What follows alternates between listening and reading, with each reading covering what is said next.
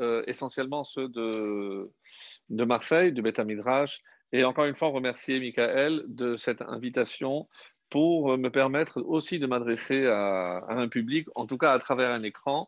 Et ce que je souhaiterais évidemment, c'est un jour euh, que Michael m'invite en personne, puisque vous demandez à tous de venir à Yerushalayim, c'est peut-être un peu difficile, mais si Dieu veut, que les temps le permettent et que je puisse me déplacer pour vous voir en, direct et aussi pour vous remercier directement.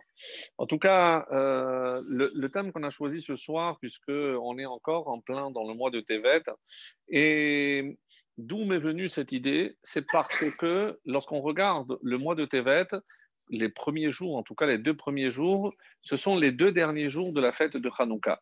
En effet, donc Hanouka euh, s'étale donc sur huit jours. On commence le 25 qui se lève et les deux derniers jours sont donc dans le mois de Tevet et qui, qui plus est, ce sont les septième et huitième jours. Donc c'est là où il y a le plus grand nombre de, de lumières. Et à peine une semaine après, on se retrouve avec un jeûne un jeûne qui marque, comme vous le savez, la, prise, en tout cas le siège déjà de la ville de Yerushalayim lors du premier Beth Amikdash, le premier temple, par euh, Nabucodonosor, Nebuchadnezzar. Et ce siège va durer à peu près euh, trois ans, plus exactement deux ans et demi. Deux ans et demi après, le 17 Tammuz, il y aura la première brèche et le 9 Av, sera la destruction de, de ce premier Beth Amikdash. Alors, dans un premier temps, on, on, voit ce contraste où on voit la lumière de Hanouka éclairer ce début du mois et les événements par la suite, finalement, viennent nous dire que quelque part, on va sombrer dans l'obscurité, puisque la destruction du temple va marquer aussi l'exil. Qui dit l'exil, donc c'est euh, comme euh, les Chachamim nous disent que l'exil est comparé un peu à un rêve. Un rêve, parce que ça se passe dans l'obscurité, ce n'est pas la réalité, et comme le psalmiste, le roi David dit, lorsque on va se réveiller, lorsque la délivrance sonnera le glas et qu'on sera tous à ce moment-là ici à Yerushalayim avec le Beth reconstruit, alors c'est comme si on, on se réveillait d'un cauchemar, puisque l'exil n'est pas la situation, euh, en tout cas idéale, pour le peuple juif, mais bien sûr, c'est euh, sa vie ici sur la terre d'Israël, avec la Shekhinah, avec la présence divine représentée par le Beth Hamikdash. Et même si nous sommes déjà dans ce début de retour, donc c'est ce qu'on appelle Hatrala de Geoula, le début de la délivrance, où on commence déjà à pouvoir avoir la possibilité de venir s'installer, mais il est évident que tant qu'on n'aura pas le Beth Amikdash, on n'aura pas, avec le Mashiach bien sûr, on n'aura pas la Géoula finale. Et quel rapport tout ça avec le mois de Tevet? Alors, simplement un petit moyen mémotechnique pour se rappeler les différents jeûnes de notre calendrier. Et c'est ce moyen mémotechnique qui fera que je suis convaincu de cela, vous ne les oublierez pas. Donc, on parle d'abord du plus long et du plus court, le, blanc, le noir, il, elle, l'homme et la femme. Alors, donc, au total, il y en aura six et on se rappellera donc par un, jeune et le contraire. Alors, le blanc, pour commencer, le plus facile, le blanc, bien sûr, c'est euh, Kippour, puisque c'est la pureté. Le noir, c'est la tristesse, c'est le deuil, c'est bien sûr le neuf Av. Après, le plus court, c'est bien sûr le seul qui tombe en hiver, c'est le dit Tevet, celui qu'on a fait euh, la semaine dernière, le vendredi, le dit Tevet. Le plus long, c'est celui qui termine le plus tard, parce que c'est en plein été, c'est le 17 Tammuz, même avant, il termine beaucoup plus tard d'ailleurs que le 9 Av, même si le, le 9 Av, bien sûr, a commencé la veille. Et ensuite, il, elle, c'est il, c'est Gedalia, et elle, elle, c'est évidemment le jeune d'Esther. Donc, les deux noms, deux prénoms pour lui et pour elle. Et comme ça, donc, on a les six. Et curieusement, à part le jeune d'Esther, qui n'est pas directement lié au Beth Mikdash, bien sûr, et euh, Kippour, Kippour est le seul de la Torah, tous les autres jeunes sont reliés, évidemment, à la destruction, ou, comme on va le, voir, le mois de Tevet, au siège.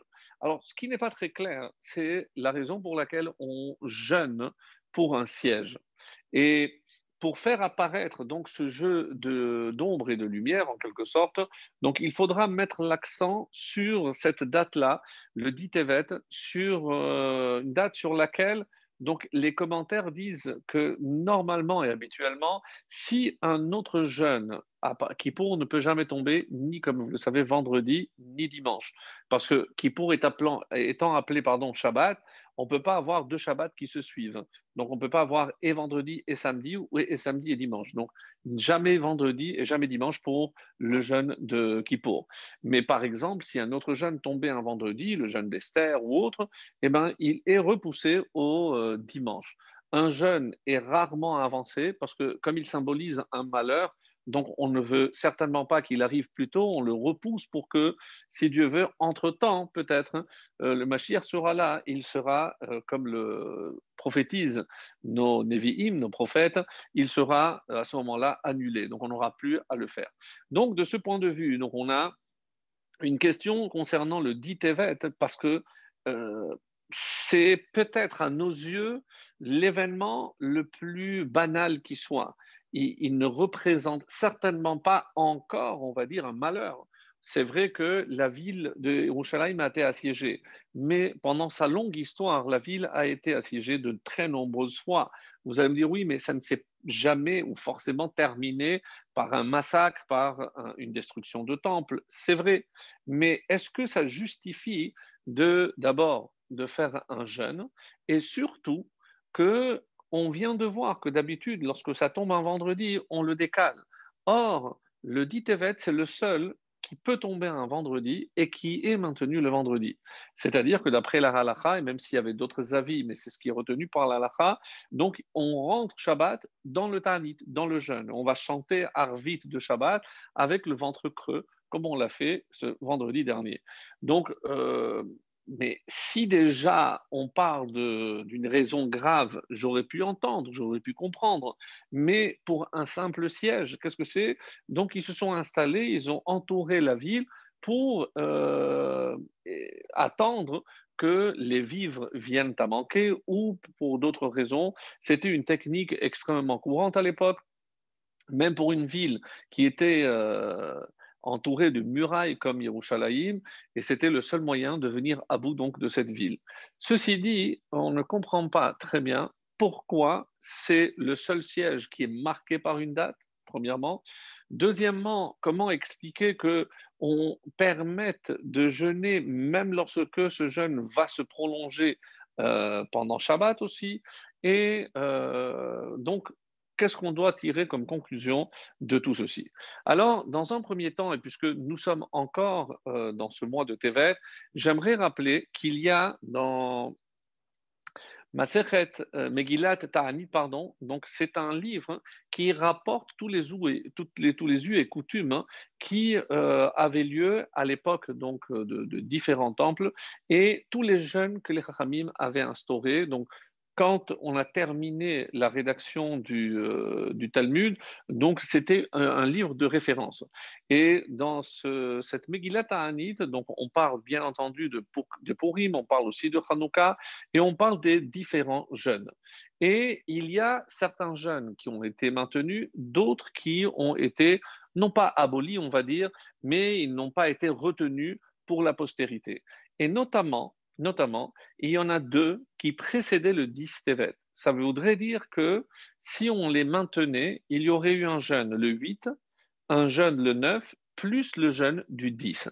Pour quelle raison on avait instauré, en tout cas à l'époque, on avait instauré un jeûne le 8 et pourquoi le 9 Alors, lorsqu'on regarde de près donc cette Megillat Ta'anit, on nous explique que justement, il paraît que euh, la date où les 70 sages ont remis la première traduction de la Torah, de la Bible, en grec à Ptolémée, Ptolémée II, donc, qui avait voulu euh, aussi une traduction de la, de la Bible, puisque, euh, pour revenir un petit peu en arrière dans l'histoire, il était extrêmement instruit, extrêmement érudit, il possédait la plus grande bibliothèque du monde. Et quand il a demandé à ses conseillers, est-ce que nous avons tous les ouvrages qui existent Ils ont dit, ben, il y a Justement, l'ouvrage des Juifs, celui-là, on ne l'a pas. Donc, il a fait venir de euh, Jérusalem, de Jérusalem, il a fait venir 70 sages, d'après la version du Talmud. Euh, il y a dans les manuscrits et dans chez les historiens un document qui s'appelle la lettre d'Aristée et euh, donc cette démarche de Ptolémée II. Et dans la lettre d'Aristée, on parlera plutôt de 72 sages, euh, ou plutôt c'est l'inverse, je, ne m'en souviens pas.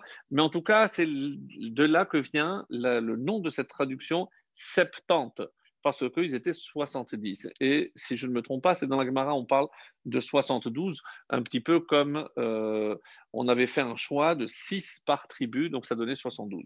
Quoi qu'il en soit, donc cette traduction a été remise et évidemment, il y a un miracle. Comment voulez-vous que 70 sages puissent donner au mot près la même, exactement la même traduction. Alors d'abord, ils avaient une très grande connaissance du grec pour pouvoir traduire de l'ivrite en grec, et il y a, comme euh, c'est rapporté dans certains passages du Talmud, ou aussi certains aspects qui auraient pu supposer, si on venait à traduire sans un commentaire approprié, donc non seulement des non-sens, mais surtout de l'hérésie. Si on traduit la première phrase, par exemple, Bereshit bara Elohim, donc nous, on traduit Bereshit au commencement. Mais imaginons que le mot Bereshit est le sujet, bara le verbe, et Elohim, c'est le complément d'objet direct. Ça donnerait Bereshit a créé Elohim. Donc c'est de la pure hérésie. Imaginez qu'il y a une force appelée Bereshit qui serait à l'origine de Elohim, le créateur du monde.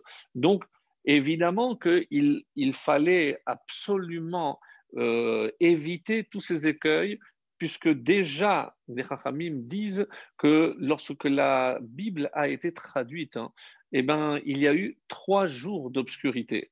Selon certains, c'est le 8, le 9 et le 10. Donc trois jours. Et pour quelle raison donc on a supprimé le, le ta'anit du 8 on, dit, on disait que c'est ta'anit des chassidim, ceux qui avaient la force. Aujourd'hui, on sait très bien qu'on n'a pas la force de jeûner trois jours consécutifs. Et c'est pour ça que même s'il y avait une bonne raison de le faire, cette raison a été transférée au 10. Et lorsque on jeûne le 10, on pense aussi à cette traduction. Mais il y a ici évidemment euh, une question posée, posée par nos sages. Lorsque à l'époque de Noah, comme vous le savez, il a eu trois enfants, Shem, Ham et Yafet. Et euh, avant que Ham ne commette sa faute, donc en voyant la nudité, en castrant, d'après le Midrash, son père, parce qu'il a évité que son père Noah n'eut un quatrième enfant. Et à ce moment-là, donc, il voulait, en essayant d'argumenter auprès de ses frères, regardez, et Caïn et Evel, ils étaient deux, il l'a tué pour garder toute la part du gâteau. Nous, on est déjà trois. Si papa continue à avoir des enfants, donc il faudra se partager et le morceau du gâteau va être encore plus petit. Donc, il a, d'après euh, une version du Midrash. Une autre version extrêmement dérangeante, c'est qu'il aurait sodomisé son propre père. Donc, euh, c'est un, dépravé. C'est pour ça que Ham sera évidemment maudit, peu importe euh, la, faute qu'on va lui imputer, mais euh, évidemment que c'était extrêmement grave. Et Ham sera quittera la scène de l'histoire, quand je parle de l'histoire, de l'histoire qui va marquer l'humanité et qui va donner naissance à ce peuple qui sera le récipiendaire du message divin, autrement dit, nous-mêmes, le peuple juif. Et au moment où euh, il profère une bracha, Noach dit Yaft Elohim le Yefet, que Dieu concède la beauté à Yefet. Et d'ailleurs, Yefet, c'est de Yafé, c'est quelque chose qui est beau. Donc on considère que Yafet, c'est le précurseur de tout ce qui est beau dans le monde, les arts, les sciences, les mathématiques, euh, la technologie. Tout ça, c'est l'héritage de Yafet. Et si vous regardez dans les descendants de Yafet, un des enfants s'appellera Yavan. Oui, Yavan, bien entendu, pour nous, c'est euh, la Grèce. Et les Grecs, donc, sont les Yevanim. Alors, quelque part, Yafet devait hériter cet aspect esthétique du monde. Et de là, on apprend Yaft Elohim le Yafet. D'ici, on apprend qu'il était autorisé de traduire la Bible en grec. Alors, apparemment, c'est une contradiction. Mais si la Torah elle-même fait par allusion euh, en quelque sorte, autorise une traduction en grec, comment imaginer qu'au moment où on a traduit, eh bien, on parle de trois jours de ténèbres, dans, toujours dans cette Megillat on dit que ça ressemble au jour où ils ont érigé le veau d'or, mais de deux choses l'une, ou c'était permis, ou c'était pas permis. Alors, qu'est-ce qui se passe? Et même si on revient en arrière, mais c'est pour comprendre tous les enjeux de ce mois extraordinaire de Tevet, parce que c'est vrai que on dit le mois de Tevet, il n'y a pas de fête. C'est faux. C'est faux parce qu'il y a la fin de Hanouka et malheureusement, une fois que ces flammes s'éteignent, on rentre dans une zone d'ombre. Et même si, et curieusement, Hanouka tombe toujours lorsque les nuits sont les plus courtes, mais elle commence à s'allonger, à, s'écourter, pardon, et c'est le jour qui commence à être plus long. C'est comme si à Hanouka, donc, on passe, on bascule, et les journées commencent à être plus longues.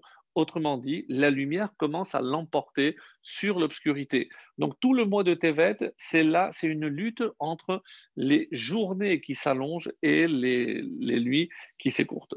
Alors, pour revenir donc à cette question si je considère qu'il était permis de traduire en grec, alors je n'ai pas compris pourquoi on considère que c'était un événement tellement grave. Alors, pour quelle raison on a traduit? Et c'est là, évidemment, peut-être le point essentiel pour comprendre quand on, est confronté à la science, quand on est confronté à d'autres philosophies, d'autres euh, points de vue, lorsque on considère que la Torah est une sagesse. Et vous allez comprendre que de là provient le problème. Si je dis que je traduis la Torah, mais pour avoir accès, pour mieux comprendre, pour donner un meilleur accès, et que tout le monde puisse aborder le texte de la Torah, ça, aujourd'hui, quoi, il serait interdit de lire une traduction en français si je n'ai pas encore la chance de comprendre l'hébreu. Alors, je ne pourrais pas connaître mon histoire si, euh, ou alors il faudra que je me mette rapidement à l'hébreu. Et ça, c'est évidemment un bon conseil. Ceci dit, Qu'est-ce qui s'est passé? Pourquoi, si d'un côté on a autorisé, pourquoi de l'autre on considère que c'est un événement grave qui va laisser une empreinte indélébile sur le mois de Tevet ou les Rachamim ont estimé qu'il fallait faire même un jour de jeûne. Alors, comment expliquer cela? Et les Rachamim disent la chose suivante, attention, lorsque je considère la Torah comme, et c'est ça la question, comment un juif doit considérer la Torah? Alors, Évidemment, j'aurais voulu vous poser la question, qu'est-ce que c'est d'après vous la Torah? Certains vont me dire, c'est un mode de vie, c'est la sagesse divine, c'est le code des lois pour le peuple juif, et tout ce que, et tout ce que vous direz correspond à une partie de la réponse. Parce que il est évident que c'est aussi un code de loi, que c'est aussi, mais je ne peux pas, par exemple, réduire la Bible à l'histoire de nos ancêtres les Hébreux. Ce serait ridicule d'imaginer que la Torah est un livre d'histoire. Même s'il y a de l'histoire, c'est, encore une fois, ça n'exclut pas. Mais alors, quelle serait la meilleure définition de la Torah qui pourrait englober l'ensemble de toutes les réponses que vous auriez pu me donner? Eh bien, il y en a une seule. C'est la Torah, c'est Devar Hashem. C'est la parole de Dieu.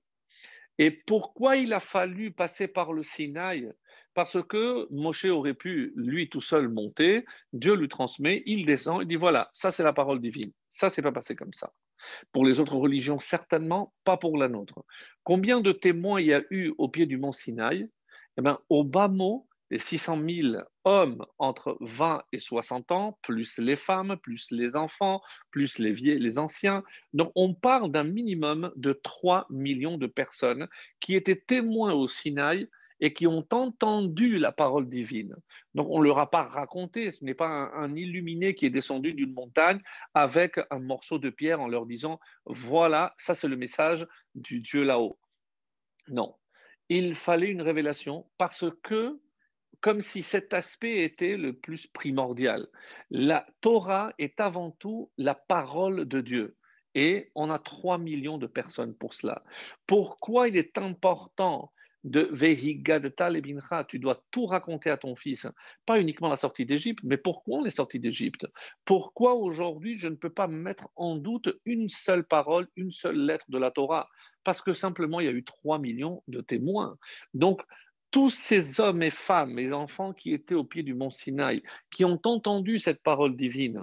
Donc vous allez me dire, oui, mais c'était au Sinaï. Alors il y a plein de textes qui viennent pour nous dire, attention, Hakol lo Donc cette, cette voix, comme on voit dans plusieurs textes, on dit que Becholium, chaque jour il y a une batte-colle qui sort mais ce n'est pas une batte-colle, une voix céleste, c'est l'écho de la voix céleste qui est sortie du Sinaï. Cette voix ne s'est pas interrompue. Vous allez me dire, oui, mais Moshe n'est plus là, alors il y a trop de parasites, moi peut-être qu'aujourd'hui je n'entends pas. Mes amis, de quoi il s'agit? Évidemment que pendant une longue période, on a eu la chance d'avoir ceux qui continuaient à nous transmettre la parole de Dieu. Comment s'appelait-il Les prophètes. Les prophètes étaient là pour continuer ce que Moshe avait initié au Sinaï. Et bon, pour ne pas casser cette chaîne du Sinaï, comme si la voix d'Hachem continuait à émettre et nous à recevoir. Aujourd'hui, nous n'avons plus de prophètes. Hein. Et ça, depuis un long moment. Donc, toujours dans Megillat Ta'anit, il y a une phrase assez étonnante qui dit que lorsque Alexandre Yanaï, Alexandre le Grand, le conquérant, est rentré à Jérusalem, donc ont disparu les derniers prophètes. Comme si quelque part, il y a une correspondance entre la culture, la civilisation grecque et la voix qui continuait à émettre à travers les prophètes. Les prophètes disparaissent, par qui seront-ils remplacés? Par les sages. Et je crois que c'est Manitou qui avait l'habitude de dire, les prophètes imposent alors que les sages proposent. Nous, on n'a plus aujourd'hui ces hommes qui pouvaient dire, voilà, ça c'est la parole de Dieu ben, quelque part, vous allez me dire, mais oui, mais peut-être que les, les, les sages aujourd'hui, de nos jours, continuent peut-être à jouer ce rôle. Oui, mais ils ne peuvent pas imposer. Parce que vous pourrez lui dire, mais toi, tu, tu n'étais pas au Sinaï, d'où tu sais? Mais Moi, c'est mon maître, et mon maître de mon maître. Donc, quelque part, hein, et c'est pour ça que Moshe a accumulé ces deux rôles. Il était le prophète, mais il était aussi le maître. Donc, quelque part, comprenez bien que euh, aujourd'hui, on a perdu la dimension prophétique, mais nous conservons justement cette euh, parole à travers nos chachamim, à travers nos sages. Donc, ça, c'était simplement pour revenir sur ce point-là. Alors, qu'est-ce qui s'est passé? Quand le peuple juif lui aussi, et n'oubliez pas qu'au départ, il y avait énormément de ce qu'on appelle les mityavnim, alors les hellénisants, les juifs qui commençaient à peut-être se demander si, somme toute, les Grecs n'avaient pas quelque part raison. Et c'est vrai qu'on n'a plus de prophètes. Donc, comment je peux considérer ou continuer à considérer la Torah comme la parole divine lorsqu'il n'y a plus d'émission de parole? Donc, qu'est-ce qui se passe? Et c'est dans la formule que nous avons utilisée à Hanouka, on l'a bien dit, les shakecham mitoratecha. C'est comme ça qu'il y a deux versions pour vous faire oublier la Torah ou pour nous faire oublier mitoratecha. C'est-à-dire que on garde la Torah comme une sagesse, mais on n'a plus besoin de vous, le peuple juif, Israël, on n'a plus besoin. Donc on voulait faire oublier Israël de la Torah, comme si on pouvait dissocier. La Torah, c'est une sagesse, il n'y a pas de problème. Donc il y a des paroles sages, c'est magnifique, les exemples des, des patriarches et tout, c'est magnifique. Et vous, le peuple juif, vous n'avez rien à faire. Mais vous comprenez que s'il n'y a pas de peuple juif, il n'y a pas de parole divine, que la parole divine n'a été adressée que exclusivement au peuple juif. Si j'élimine le peuple juif, oh, évidemment que la Torah cesse d'exister. Donc, pourquoi comparer ça à un veau d'or? Parce que je suis en train de dire que c'est pas Moshe qui nous a fait sortir, c'est pas Dieu qui nous a fait sortir. Donc, je vais moi façonner une divinité. Et n'oubliez pas que au final, la culture grecque est la, on va dire, le précurseur de l'Occident plus tard, mais en passant par ceux qui vont finalement diviniser aussi euh, l'homme, et évidemment, c'est le christianisme. Puisque comment va aboutir toute cette philosophie en, divinisant l'homme, et on va donc choisir pour la bonne cause. Évidemment, un juif, pourquoi pas, ça, ça ne nous dérange pas, mais c'est, il passera du statut de fils de Dieu à Dieu lui-même, Shalom. Donc, c'est là où il y a une rupture complète. Donc, vous comprenez que le fait d'avoir traduit en grec dans cet esprit-là, évidemment que ça justifiait de jeûner parce que, c'était une journée qui allait apporter de l'obscurité, encore une fois. Qu'est-ce qui s'est passé le 9 à Tevet Le 9 Tevet, c'est la mort de, du prophète du prophète euh, Ezra. Ezra, donc, qui est l'artisan du retour, euh, du peuple juif de l'exil, de la reconstruction du deuxième temple. Et donc, il représente, on dit que Ezra est, euh, un petit peu comme Moshe, toutes les takanotes que nous avons, comment on a partagé, comment les parachiotes qu'on doit lire, les haftarot qu'on doit lire, toute la liturgie, on les, on les doit qu'est takanat Ezra. Donc c'est lui qui a fondé, qui a réinventé en quelque sorte la Torah. Donc c'était véritablement une figure emblématique. Donc ça c'était pour le 9. Mais il y a eu un autre épisode et comme la date Goy correspondait aujourd'hui. C'était 30 décembre. C'était le 30 décembre de l'année 1066. Alors, c'est vrai que euh, moi, euh, me considérant comme beaucoup euh, de séfarades descendants de ces juifs, ou expulsés d'Espagne ou qui avaient fait d'autres choix, mais on remonte donc à cette période où le 9 av, il y a ce qu'on appelle le pogrom de Grenade. La ville de Grenade, pour ceux qui connaissent un petit peu la, la péninsule ibérique, euh, se trouve au sud et il y avait un fameux personnage du nom de Shemuel Hanagid. Shemuel Hanagid était quelqu'un d'exceptionnel. C'est un poète, c'est un médecin, un petit peu comme euh, Maïmonide le sera aussi. Et il, il devient aussi le premier ministre du roi musulman Badis ben Habous. Et euh, il était toujours de très bons conseils, donc euh, le, roi ne jurait que par lui, donc c'était vraiment, on peut dire, c'était une forme d'âge d'or où il favorisait bien sûr tous les juifs, puisque Shmuel Naguib était, euh, était un personnage très très important. Et qu'est-ce qui va se passer par la suite? Donc, il va mourir, Shmuel Nagid, et il laissera son jeune fils, un fils âgé de 21 ans, qui va succéder à son père, donc au poste de Premier ministre. C'était donc tout ça, vous allez comprendre pourquoi. On va arriver au 9 euh, Tevet. Et malheureusement, vers la fin de sa vie, ce roi, non seulement il était malade, mais euh, il se donnait à tous les excès, donc il était souvent ivre, et il a commencé à douter de euh, la fidélité de ce Yosef, de Rav Yosef. Et malheureusement, donc, comme souvent c'est le cas, on commence à proférer des doutes et les, relations se sont détériorées. On a accusé Rav Yosef de favoriser les Juifs. Et comme c'était à l'époque où il y avait les Espagnols qui étaient dans la reconquête et ils pensaient qu'ils voulaient reconquérir donc euh, toute la ville de Grenade pour la remettre entre les, entre les mains pardon, du roi d'Almeria.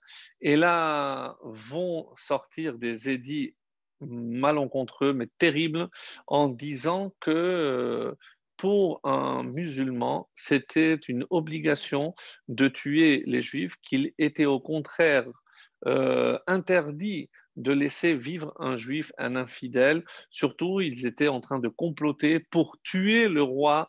Euh, vraiment quelque chose de, de, terrible qui va malheureusement se terminer un fameux Shabbat. C'était euh, le Shabbat 9 Tevet de l'an 1066. En hébreu, euh, la date c'est 4827. Donc le 30 décembre 1066, alors il y aura une foule musulmane qui va attaquer la demeure de Rav Yosef. Euh, il y avait déjà eu évidemment euh, des soupçons. Donc sa femme et son fils Azaria seront finalement sortiront euh, sains et saufs, mais sur 1500 euh, familles qui habitaient à cette époque donc à Grenade. Il y aura pratiquement 4000 morts en ce fameux euh, Shabbat et c'est resté dans les annales comme euh, le pogrom de Grenade. Donc c'était pour un petit peu aussi d'histoire le 9 Tevet ou comme en date goy c'était un 30 décembre. Je me suis dit que c'était intéressant et important aussi d'avoir une pensée pour toutes ces victimes. Pour nous les séfarades, certainement euh, une partie de nos ancêtres, même si ça fait déjà euh, presque 1000 ans que ça, a eu lieu, 950 ans. Donc voilà, ça c'était juste un, petit, un petit point. Et maintenant, on, on va passer à la réponse et pour comprendre l'enjeu du mois de Tevet. Parce que euh, nous, pour nous, donc on a du mal à imaginer pourquoi on jeûne précisément pour ce siège-là et pas un autre, Surtout que ce n'est pas, il n'a pas précédé directement. Il faudra attendre deux ans et demi pour voir sa destruction. Donc je ne peux pas dire que c'était par rapport à cela, mais euh, il y a ici un texte magnifique de, du Al-Shir Hakadosh, Rabbi Moshe Al-Shir, sur euh, Darouche Leshivra Adar, un Darouche pour le 7 Adar. Alors sachez aussi que euh, normalement, comme vous le savez, et euh, le 7 Adar, c'est la date de décès de Moshe Rabbeinu. Alors, sans rapport avec la date de le décès de Moshe Rabbeinu, on nous dit Veyesh Lehavin, pourquoi le dit Tevet C'était seulement le début du, du siège, Atralat Matzor Ha'ir, et il faudra attendre deux ans et demi. Alors, Vekaché, Mistama. Alors, si, d'après toute logique, je vous avais posé la question, mais qu'est-ce qui est plus grave pour marquer un symbole?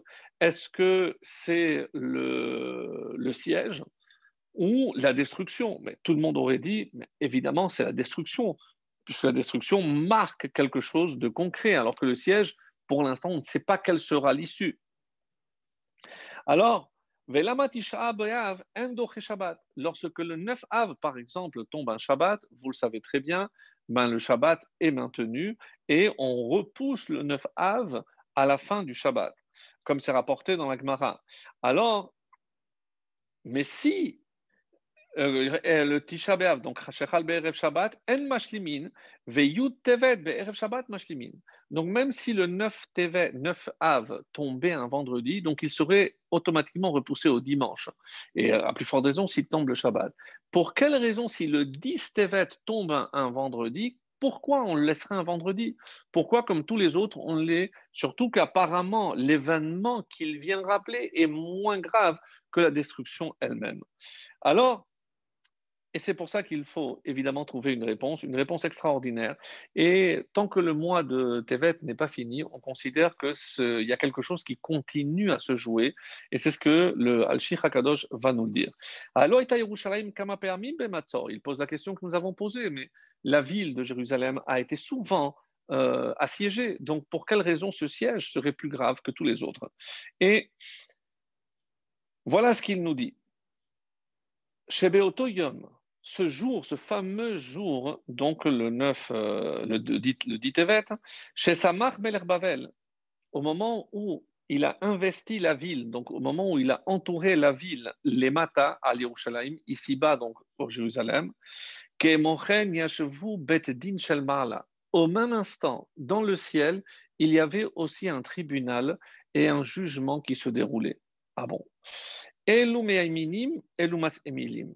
Et dans ce tribunal, il y avait ceux qui étaient à droite, c'est-à-dire les défenseurs, et ceux qui étaient à gauche, c'est-à-dire les accusateurs. Ad C'est-à-dire, quel était l'enjeu de ce euh, jugement qui avait lieu là-haut dans le ciel? Et les Chachamim, ici, nous disent que c'était pour savoir si la ville et donc le temple allaient, oui ou non, être détruite. Donc, quand est-ce que ça a été décidé? Donc, on commence à comprendre beaucoup mieux. Quand est-ce que le 9 Av qui va, on va savoir si oui ou non le temple va être oui ou non détruit? Quand est-ce que ça a été signé dans le ciel? C'était le dit Tevet. C'est-à-dire que l'enjeu, c'était lorsque il y avait, euh, excusez-moi deux secondes, Johan?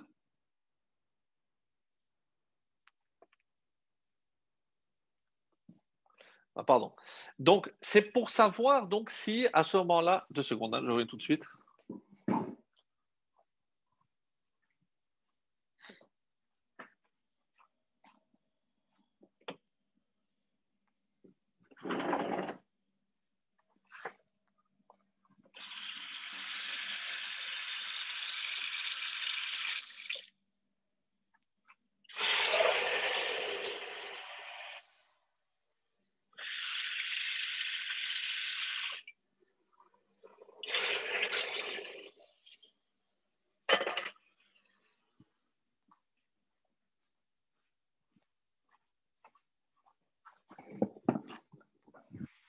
Voilà, excusez-moi.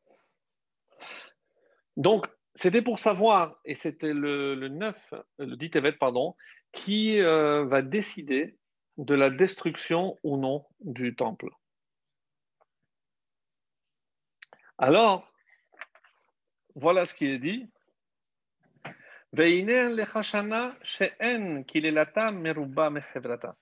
Et donc, chaque année, chaque 10 Tevet, qu'est-ce qui va être décidé si le temple, ben, il a été déjà détruit, oui, mais il fallait savoir, hein, et c'est pour ça que chaque dit il y a un jugement pour savoir si oui ou non le temple va être reconstruit. Qu'est-ce que je veux dire par là? À savoir que, et pour quelle raison je peux dire, et c'est la suite de ce qu'il va expliquer, c'est que chaque génération qui ne voit pas sa reconstruction, c'est comme s'il assistait, donc comme si nous assistions à sa destruction. C'est-à-dire, c'est comme si on avait vécu ce fameux Ditevet. Et comme ce jugement se renouvelle chaque Ditevet, pas pour savoir s'il va être détruit, mais pour savoir s'il va être reconstruit. Donc, mes amis, c'est quel va être l'enjeu? C'est savoir si on va passer de l'obscurité à la lumière. Ce dont il est question, vous l'aurez compris, c'est savoir si le temple va être reconstruit. Quand est-ce que la décision va être prise? Eh bien, c'est le mois de Tevet, précisément le dit Tevet. Donc, si on doit assister maintenant à ce jugement, vous comprenez que ce mois Tevet, comme les Chachamim l'expliquent, il manque une seule lettre pour passer du, mot Tevet à Tovot. Si, je rajoute un Vav au mot Tevet, qu'est-ce que j'obtiens? Tovot. Et qu'est-ce que c'est Tovot C'est les bienfaits. C'est comme s'il manquait, donc pas, euh, il manque une lettre, mais deux fois. Qu'est-ce que c'est le Vav? Explique nos maîtres. Le Vav, c'est le Vav Hachibour, c'est le Vav de l'union. Quelque part, donc, parce qu'on a perdu une union. De quelle union s'agit-il? C'est l'union de l'homme avec Dieu et de l'homme avec son prochain. Et donc ce qu'on pourrait dire l'union verticale et l'union euh, horizontale. Et c'est la destruction du premier temple, c'est parce qu'on a perdu le contact avec Dieu. Comment je le sais? Parce que c'est les trois fautes pour lesquelles tout juif doit se laisser tuer plutôt que les transgresser. Parce que les transgresser, c'est couper sa racine avec Akadosh Baruch et il vaut mieux qu'il soit mort, mais qu'il garde donc cette union avec la source. Trans transgresser, ces trois fautes, c'est couper le lien. Donc, on n'a pas le lien, il n'y a pas le vav, il n'y a pas le ribour avec Akadosh Baruch Donc, ça, c'est pour la première, pour la première, le premier vav. Le, deuxième temple, qu'est-ce qui a été euh, la cause donc de la destruction du deuxième temple? Évidemment, vous le savez, c'est la haine gratuite. Autrement dit, c'est l'union entre l'homme et son prochain. C'est le deuxième vav. Et vous comprenez que comment je saurai si le temple va être reconstruit? C'est lorsque j'aurai reconstruit ces deux vaves pour transformer le mot Tevet en Tovot. Et il y aura tous les bienfaits. C'est évidemment le retour, la restauration de la royauté avec le Mashiach, la reconstruction du Beth tout ce qu'on attend depuis bientôt déjà 2000 ans. Donc, je peux dire qu'on s'est reconnecté avec Hachem dans la mesure où, pour le premier temple, l'exil a duré 70 ans. Donc, au bout de 70 ans, Hachem a pardonné, il a permis le retour, et alors on ne comprend pas pour quelle raison pour la, faute de la haine gratuite, c'est même pas marqué, c'est pas une transgression grave à nos yeux, on a l'impression. Et comment expliquer que cet exil, on est passé de 70 ans pour la première à maintenant 2000 ans d'exil, mes chers amis, 2000 ans d'exil, parce que quelque part, on n'a peut-être pas encore réparé cette faute. Et c'est à ce propos que je voudrais aussi rapporter un autre texte magnifique, puisque nous sommes maintenant en plein, vous allez me dire, oui, mais ce n'est pas à nous aujourd'hui de parler de, des fêtes des non-juifs. Euh, que représente pour eux Noël, que représente euh, la fin de l'année, pourquoi le nom originel était la Saint-Sylvestre. Comme vous le savez, Sylvestre a été un pape extrêmement, extrêmement antisémite et il a été canonisé. Canonisé, ça veut dire il a été considéré comme un saint. C'est pour ça que euh, c'est la date anniversaire, selon certains, de sa mort, le 1er, euh, le 1er janvier. D'après d'autres, euh, comme c'est marqué dans certains calendriers, le 1er janvier correspondrait à la Brit Mila, puisque c'est le huitième jour, en admettant qu'il soit né un 24 euh, décembre. Donc, on voit bien que tous ces faits sont inspirés évidemment du calendrier juif, puisque 25 décembre, ça sonne très proche à 25 qui se lève.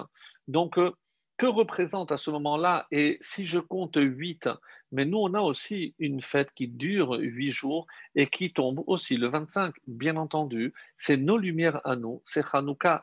Pour quelles raisons Eux se sont inspirés aussi?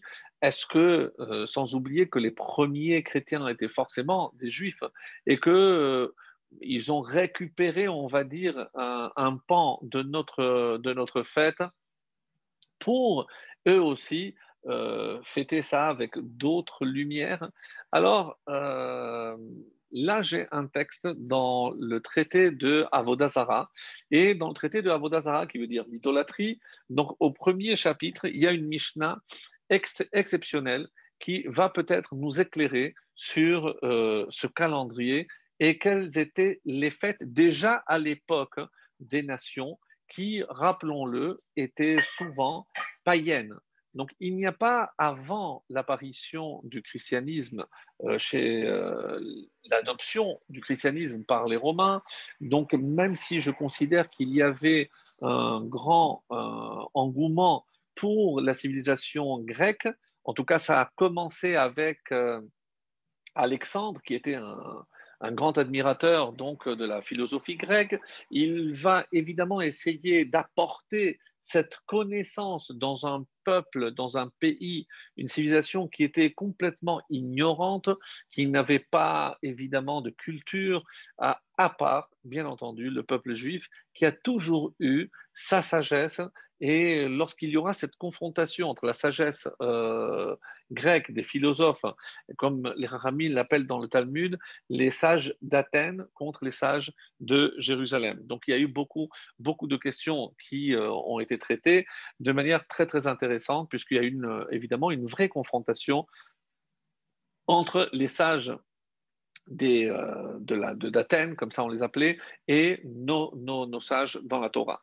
Alors, cette Mishnah parle de deux fêtes dans le calendrier des Goïm. Et qu'est-ce qu'il dit?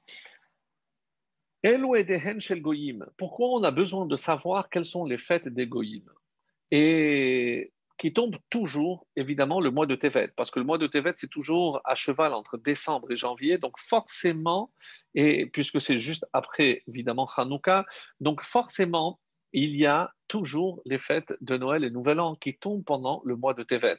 Alors, certains euh, vont dire que Tevet est un mois qui est tombé entre les mains de, de donc des nations, et c'est pour ça qu'eux ont le dessus, c'est-à-dire que c'est là où ils ont la plus grande force pour exprimer donc leur reconnaissance à la divinité qu'ils veulent, ou euh, comme on va le voir, donc par rapport à, ce texte extrêmement intéressant qui va certainement nous éclairer sur les événements que euh, aujourd'hui grande, grande, grande partie des, des, nations continuent à célébrer sans savoir véritablement l'origine. Donc, qu'est-ce qu'ils faisaient? Bien entendu, c'était du paganisme.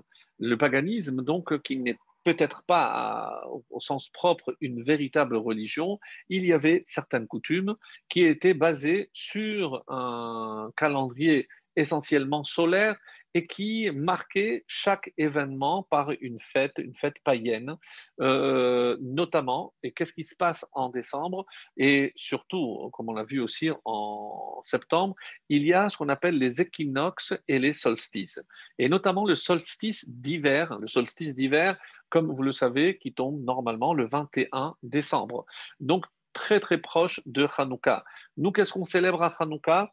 C'est lorsque on a forcément la nuit la plus longue et juste après Hanouka, on a expliqué, on passe à des nuits plus courtes, c'est-à-dire qu'il y a plus de lumière que d'obscurité.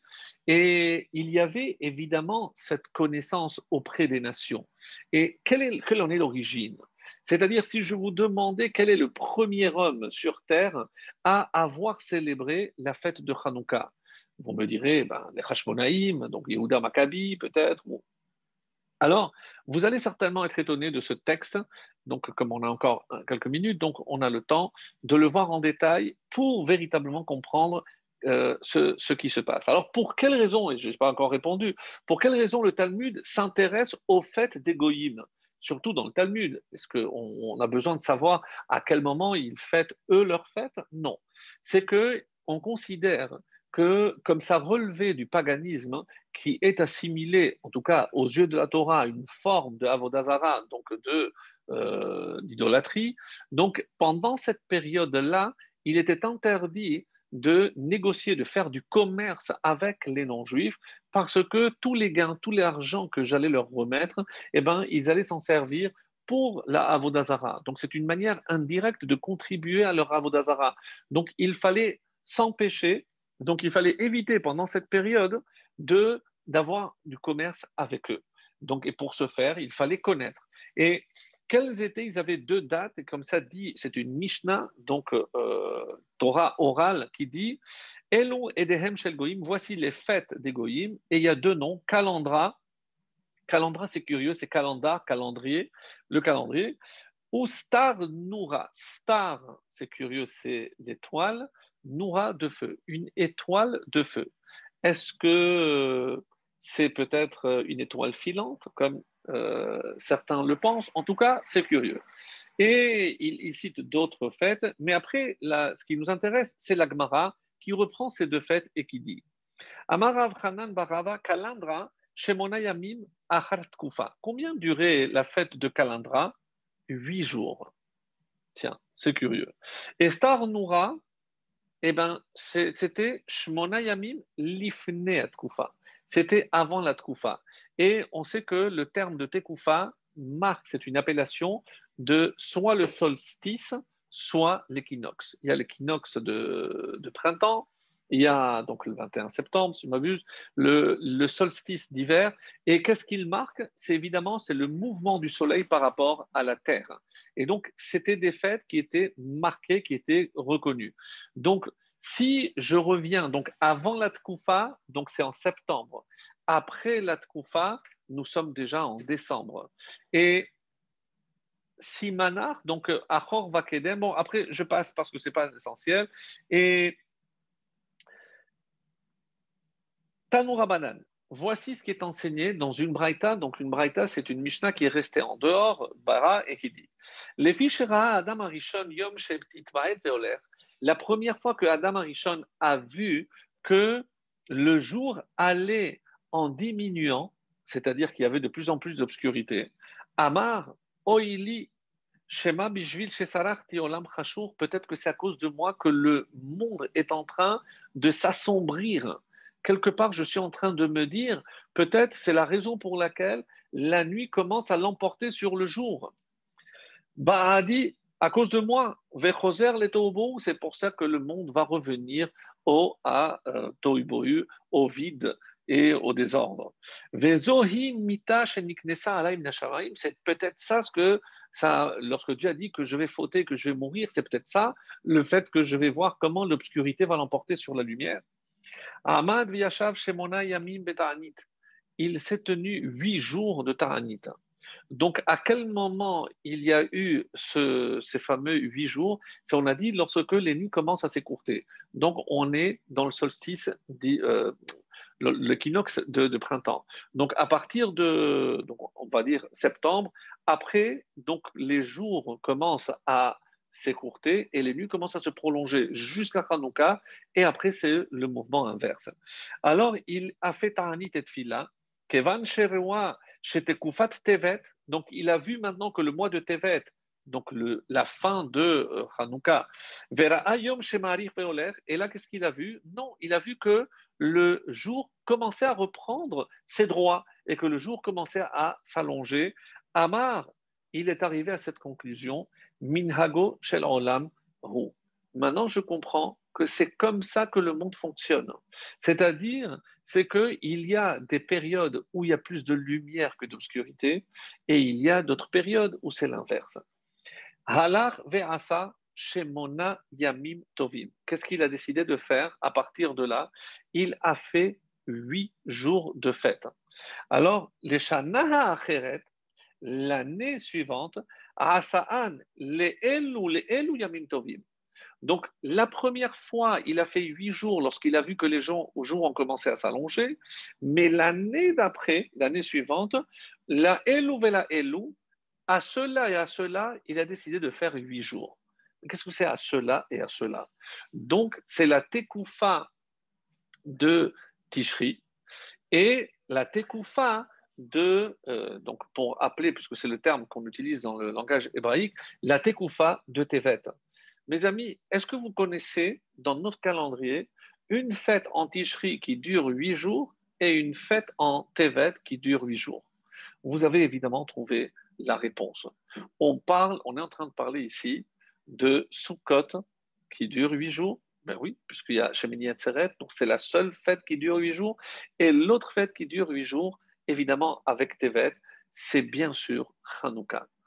Et c'est pas tout, les Shem Shamayim, lui, il les a fixés, les Shem Shamayim, au nom du ciel, parce qu'il a compris que c'est comme ça que Dieu avait décidé que le monde devait fonctionner.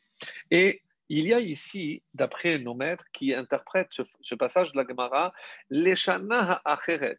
Lorsqu'on regarde dans la, dans la Mishnah, dans la, dans la Gemara qui parle de, de Hanouka, on dit lorsqu'ils ont vaincu les Grecs, ils ont instauré, ils ont rallumé les Shana Cheret Et l'année d'après, donc c'est exactement le même langage. Donc il y a ici un indice fabuleux pour dire que le premier qui a marqué ce calendrier, et donc mes amis, qu'est-ce qu'on est en train de dire ici? C'est que on ne célèbre pas seulement Hanouka à cause du miracle de la lumière, qu'il a emporté sur l'obscurité. Mais parce que ce qu'on est en train de dire ici, c'est que il y avait déjà des antécédents et que s'il devait y avoir un miracle, ce miracle ne pouvait avoir lieu que à le mois de la fin de Kislev. Il y a une autre mitzvah aussi très connue dans la Torah, c'est celle de celle de Bikurim. Bikurim, c'est lorsqu'on a porté donc les, prémices, on a porté les prémices de la terre et euh, on dit que quand est-ce qu'on devait apporter les prémices? De, Depuis euh, Shavuot à Tseret jusqu'à Sukkot. Donc là, j'avais l'obligation. Et si je n'avais pas eu le temps, je pouvais de Sukkot jusqu'à Hanouka.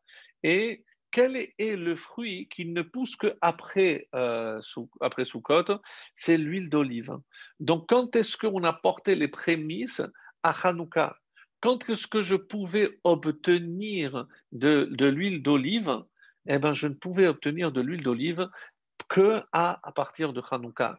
Donc, s'il devait y avoir un miracle qui devait se faire, à quel moment il devait se faire?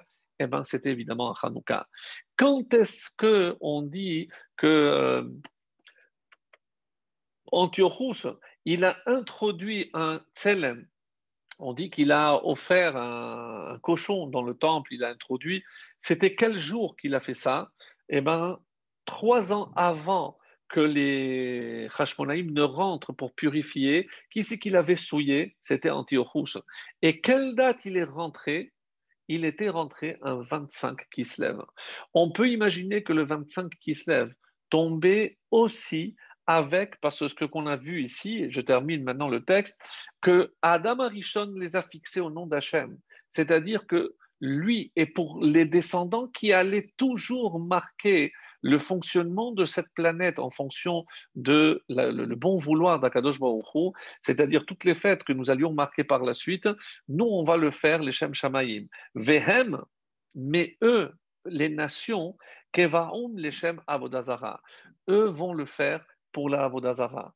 Ils ne vont pas reconnaître que celui qui a dicté au soleil de tourner, de faire ce qu'il fait, des mouvements, etc., ils ne veulent pas reconnaître que c'est le créateur du monde. Donc, dès lors que je me dis qu'ils n'ont pas reconnu que c'est le minhag du monde, que c'est comme ça qu'Hachem a voulu que ça se passe, et c'est pour ça que même si ça casse le mythe que Hanouka, c'était... Euh, parce que c'est le jour où ils sont rentrés, c'est parce que mais on se rend compte en lisant tous les textes de la Torah qu'il y a évidemment des antécédents et que le mois, et c'est comme ça que c'est marqué ici, la tekoufa de Tevet, c'est lorsque la lumière commence à l'emporter sur l'obscurité.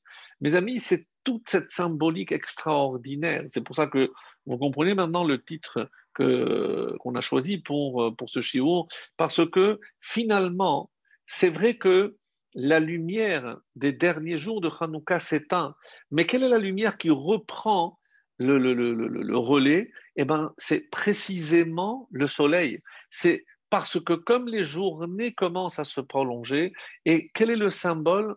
Eh bien, évidemment, c'est Minhago Shel Olam, pour faire écho à notre ancêtre Adam Arishon, qui a compris que c'est comme ça que le monde fonctionne, c'est des périodes où l'obscurité l'emporte et les périodes où la lumière doit l'emporter.